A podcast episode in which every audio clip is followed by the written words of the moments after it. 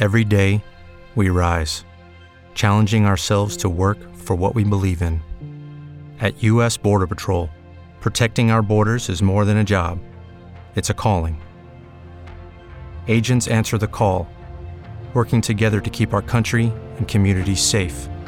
If you are ready for a new mission, join U.S. Border Patrol and go beyond. Learn more at cbp.gov/careers. Al cierre con Andrés Mompotes. Hola, bienvenidos a un episodio más del podcast Al cierre del tiempo Casa Editorial en el que discutimos los temas que estamos tratando para la edición de mañana del tiempo y por supuesto para nuestra edición digital en el tiempo.com. Mi nombre es Carlos Solano, hoy en ausencia de Andrés Mompotes y los temas de los que hablamos en este momento en la sala de redacción están las denuncias que presentó, no completas, pero muy pendientes, estamos de ellas, el fiscal general de la Nación. Además, eh, lo que significa la cumbre próxima de Trump y Kim Jong-un y, entre otros temas, la excarcelación de opositores del gobierno venezolano. Lo más leído en eltiempo.com. Hoy, aquí en medio de la sala de redacción, lo más leído es el caso, o más que el caso, la polémica que encendió el fiscal Néstor Humberto Martínez en torno a unas declaraciones que eh, Edulfo Peña nos corregirá, Edulfo Peña, editor de política. ¿Qué pasó ahí? Porque la gente está intrigada sobre si de verdad hay un caso de corrupción pendiente o no. Parece que hoy amplió las declaraciones. Cuéntenos, Edulfo, ¿de qué estamos hablando cuando hablamos de este caso que denunció el fiscal? A ver, desde ayer en el periódico supimos que el, eh, fiscal Néstor Humberto Martínez eh, tenía información uh, o resultados de la investigación realizada en Barranquilla sobre la excongresista Aida Merlano, la excongresista conservadora, a quien mm, eh, dos días antes de la elección legislativa le encontraron toda una estructura criminal para comprar votos. Lo que él dijo ayer es que eh, ya había más o menos resultados de cómo ah, se había producido ese fraude electoral, el de esas senadora, senadora conservadora del Atlántico. A eso se refería él. Parece que hubo alguna eh, imprecisión o, o, no sé, o mala o equivocada percepción de algunas personas que creyeron que se refería a un fraude electoral del pasado domingo. No hay forma de que desde el pasado domingo hasta ayer se haya hecho toda una investigación sobre un supuesto fraude. El fiscal se estaba refiriendo al hecho ocurrido en relación con la elección legislativa, el de la senadora Aida Merlano específicamente. Y él consideraba que como no tiene que ver con la elección en curso, pues podía aguantar y dar los resultados hasta después del próximo domingo, hasta después de la segunda vuelta.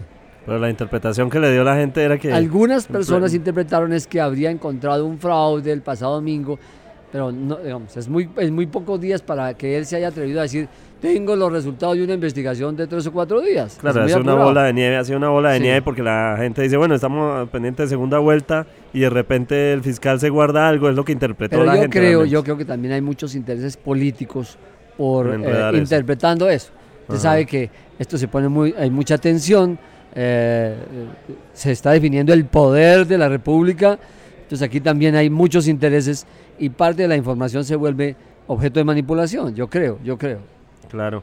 Así que, bueno, aclaramos entonces esta información que, que se regó a través de diferentes medios. Y vamos a ver, los va a dar, va a ser los resultados de la investigación sobre el fraude de la senadora Aida Merlano que pagaba, ¿se acuerda que encontraron una casa y encontraron las cuentas, las cédulas, a quién le pagaba, etcétera, todo eso? Es eso lo que está listo. O sea que lo que lo que se espera es cómo era la estructura y hasta dónde alcanzó a llegar. todo el detalle, las personas que compraban los votos, los que los pagaban, cómo hacían, eh, de dónde salía la plata, quién financiaba eso, todo eso lo tiene él. Ok, de acuerdo. Tremendo baile como el, como el que nos llega la música de fondo de, de, las fiestas del Huila. Eh, una ñapa, Edulfo. ¿Qué tanto puede prosperar esa petición eh, que hace eh, Álvaro Uribe, el senador Álvaro Uribe, a través de su abogado Jaime Granados, de que, de que archiven las investigaciones en su contra? Pues eso, no, no obstante que sea el expresidente Uribe y el, jefe político tal vez más importante que haya en el país, que podría estar liderando estas elecciones, pues no es lo que diga un dirigente político en la parte judicial. Eso no es que yo llegue y porque soy Uribe diga quítenme las investigaciones, les van a quitar. Eso no va a ocurrir. Ahora, es legítimo que la defensa lo pida, que el juez natural lo acepte como difícil, pero es parte del cuento, parte también, eso tiene una parte política y una parte jurídica.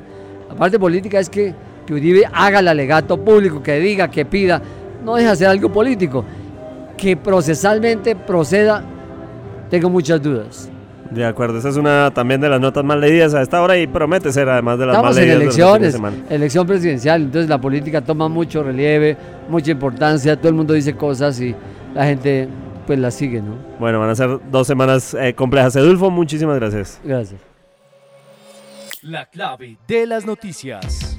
En el tema clave hoy, en un día que ha habido bastantes temas claves como los que hablábamos anteriormente, en lo internacional está hoy la cumbre de Trump y Kim Jong-un que será el 12 de junio y en el que ha habido algunos cambios eh, en, este en estos ires y venires que ha sido esta noticia tan esperada o esta expectativa tan grande. María del Mar Quintana de la redacción internacional. Ayúdenos a entender un poquito por qué este tire y afloje de Trump.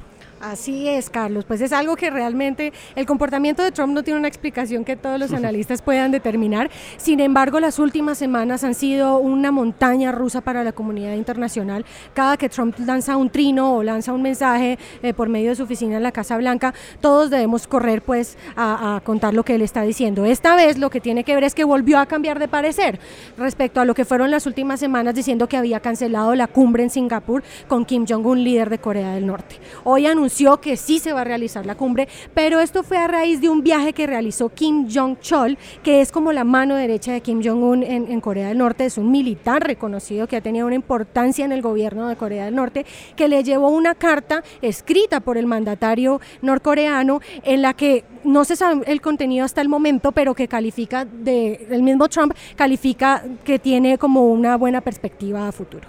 Él dice que estas relaciones con Corea del Norte, sin embargo, hay que manejarlas delicadamente y que son un proceso, pero que él considera que va a ser exitoso. Entonces, digamos que lo que cambia es el hecho que, de que él pues esté asumiendo una posición un poco más favorable hacia el país norcoreano, pero además un anuncio que hizo de que no va, no va a imponer más sanciones a Corea del Norte mientras que se estén realizando estos diálogos. Fundamental, o sea, un gesto de buena voluntad del presidente Trump. De acuerdo, de acuerdo. Un gesto de buena voluntad, lo cual no habíamos visto en los últimos días, más allá de, de todas las cosas que él estaba tirando en contra de Kim Jong-un.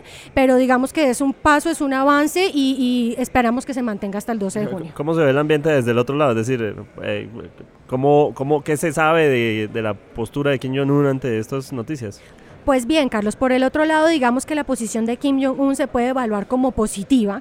Él ha mantenido una posición neutral y ha tratado de que la cumbre salga adelante. Realmente Trump ha sido el que ha tenido como una posición eh, a veces agresiva, a, a veces positiva como la vemos hoy. Como te decía antes, esperamos que no cambie. Sin embargo, por el otro lado hay que resaltar el hecho de que Kim Jong-un haya enviado su mano derecha. Y por otro lado, los esfuerzos de Corea Claro. del Sur que no han sido en vano a que esta cumbre se continúe realizando. Así que por el momento, digamos que el panorama es positivo para que se realice la cumbre. De acuerdo, vamos a estar pendientes entonces de lo que serán estas dos semanas, probables cambios, vamos a ver si se da finalmente esta cumbre tan esperada que significa obviamente un cambio total en la política internacional. Muchas gracias, María del Mar. La cifra del día. Y en la cifra continuamos con la agenda internacional y con María del Mar eh, Quintana porque 39 personas, 39 personas acusadas de delitos políticos en Venezuela que estaban encarcelados fueron liberados hoy por el gobierno venezolano en lo que, no sé, María del Mar, ¿es un gesto de buena voluntad política del presidente Maduro? Hola Carlos, pues mira, eh, digamos que eso es lo que él dice, sí, que es una, es una liberación que él hace como una forma de mostrar su buena voluntad y como su primer lineamiento después de, para su gestión que viene ahora en adelante, luego de las elecciones tan cuestionadas del 20 de mayo.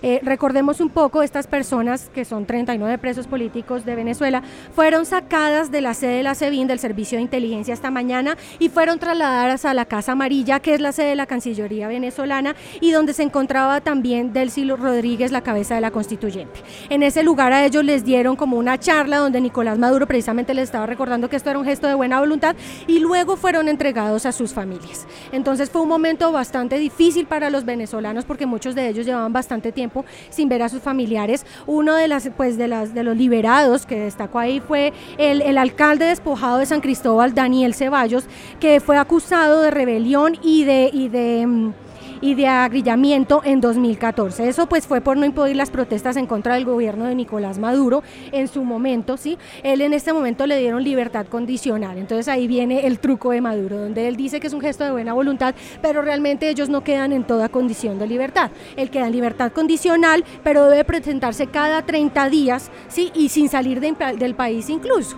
ni tampoco hablar con medios. Entonces digamos que es una libertad entre comillas impactante. Se le ha visto en, en Twitter al presidente Maduro señalando, destacando como, como lo sería pues e, ese gesto de reconciliación que está, que está promoviendo. Bueno, escuchamos ahora en medio de la redacción la música que se cruza con nuestros micrófonos porque la redacción eh, está todo el tiempo en actividad y bueno, vienen las celebraciones del San Pedro y otros artistas que nos visitan a estas horas. Pero para concluir, María del Mar, entonces... Eh, eh, es, eh, la condición de estos, pres, de estos expresos políticos eh, es que probablemente podrían, por ejemplo, volver a ser capturados o, hacen parte o siguen en un proceso, vinculados a un proceso. Ahí está el truco, Carlos. No se sabe exactamente qué va a pasar. Cada uno tiene condiciones de libertad diferentes. Entonces esto depende de que el gobierno vea que ellos sí están cumpliendo sus condiciones. Pero, por ejemplo, en el caso de Ceballos, si él llegara a hablar con la prensa, inmediatamente el gobierno pudiera actuar y tomar acciones. Hay otra cosa, y es que realmente estos son 39 presos políticos, pero eso corresponde solamente al 10% de toda la, de la población encarcelada encarcelada en Venezuela, que según el Foro Penal Venezolano, que es una organización de allá, son 357 los que se encuentran encarcelados. Entonces realmente es un gesto bastante mínimo por parte del gobierno, por más de que Maduro lo quiera magnificar y decir que es algo importante. Sin embargo, son las vidas de personas que en este momento regresan con sus familias y eso es un paso por parte del gobierno venezolano. De acuerdo, bueno, seguiremos pendientes de esta noticia, María del Mar, y a todos nuestros eh, lectores a través del tiempo.com. Muchas gracias. Lo que viene para su información. Y en lo que viene, pues tenemos que hablar de la selección Colombia, como claramente lo que ha sido el partido amistoso hoy con Egipto nos ha demostrado, este tema de conversión, además es viernes, y pues por supuesto el corazón está con la selección Colombia en estas semanas. Orlando Asensio de la sección Deportes, ¿cómo vio a la selección? Pues hombre, Carlos, esos partidos son para ensayar, lo que pasa es que mucha gente se queda con el tema del resultado y claro, un 0-0 frente al rival que enfrentó y tal como se dio el partido, el equipo egipcio sin sus dos principales figuras, el Neni y Mohamed Salah, pues eh, terminó dándose un partido muy cerrado en el sentido de que los egipcios apostaron a defenderse. Eh, Colombia ensayó una línea de tres en la primera zona de volante y eso es lo primero que, que, podíamos hablar para lo que viene. Un ensayo de cara al mundial que hace rato Peckerman quería hacer y era jugar con línea de tres, dándole salida a uno de esos tres volantes, a Mateo Zuribe, para juntarse con, con Cuadrado y con James. Eh, ¿Y cómo salió eso? Yo creo que, pues, aunque eso no se reflejó en el marcador, yo creo que opciones de gol sí hubo. Calle, de Mateo Zuribe tuvo una con, un centro de cuadrado que terminó siendo un cabezazo, desviado. Hubo dos opciones de Falcao en el primer tiempo. Hubo una que fue la más clara del primer tiempo para Colombia, que fue mm, tras un pase de James, un remate cruzado de cuadrado que se va por encima del arco. Es decir, el equipo llegó en el primer tiempo con esa idea futbolística que planteó eh, Peckerman. Ya después para el segundo tiempo mueve el equipo guarda cuadrado porque se notó en algunos jugadores que estaban eh, un poquitico temerosos y tratando de guardarse un poquito para lo que viene. Pues estamos a, en el caso de Colombia, 18 días de un mundial. Entonces, eh, algunos eh, sacó a cuadrado, sacó a Falcao. Eh, empezó a probar otras variantes, metió a José Heriberto Izquierdo que no le fue tan bien, eh, cambió a Mojica por, eh, por Fabra, lateral por lateral para probar un, darle un tiempo completo a Mojica a ver cómo funcionaba. Y luego el equipo, en ese, en, ese lapso de los primeros 20 minutos no jugó también Colombia, no tuvo llegadas, pero luego cuando entra Juan Fernando Quintero, el equipo vuelve a recuperar a, eh, la pelota vuelve a acercarse al arco de Egipto y tuvo tres opciones de gol más. Dos de James, dos remates de, de, James, uno desde el borde del área y otro desde lejos, y una opción de izquierdo que terminó atajando el portero, aunque el, línea terminó bandereando un fuera de lugar. Yo creo que el balance del equipo para lo que viene, obviamente, un 0-0, la gente se queda con eso y no, y no le gusta el marcador, pero no es un mal balance para el equipo, teniendo en cuenta que se está preparando un mundial en 18 días. Entonces nada de nervios. No, no, yo, yo, yo creo que se, puede llevar con, con, tranquilidad la cosa. Lo, de Colombia hoy no fue malo. James hizo un muy buen partido. Quintero entró muy bien. Eh, y en general el equipo no, no sufrió en defensa, por ejemplo. Solamente tuvo, solamente tuvo una opción de gol en todo el partido. Yo creo que el tema defensivo que, que, había dudas por el tema de que dos centrales jóvenes, eh, Sánchez y Mira, actuando juntos con el tema de Zapata que no está recuperado y no se sabe si vaya a estar en el Mundial. Había dudas con ese, con ese, con ese factor y yo creo que, que, en general la defensa de Colombia respondió. Excelente, José Orlando Asensio, un análisis de lo que fue el partido de la Selección Colombia y definitivamente lo que viene en este mes futbolero. Muchas gracias. Muchas gracias. Y así llegamos al final de otro episodio de Al cierre del tiempo Casa Editorial. Los esperamos el próximo martes de regreso de fin de semana con un nuevo episodio. Muchas gracias.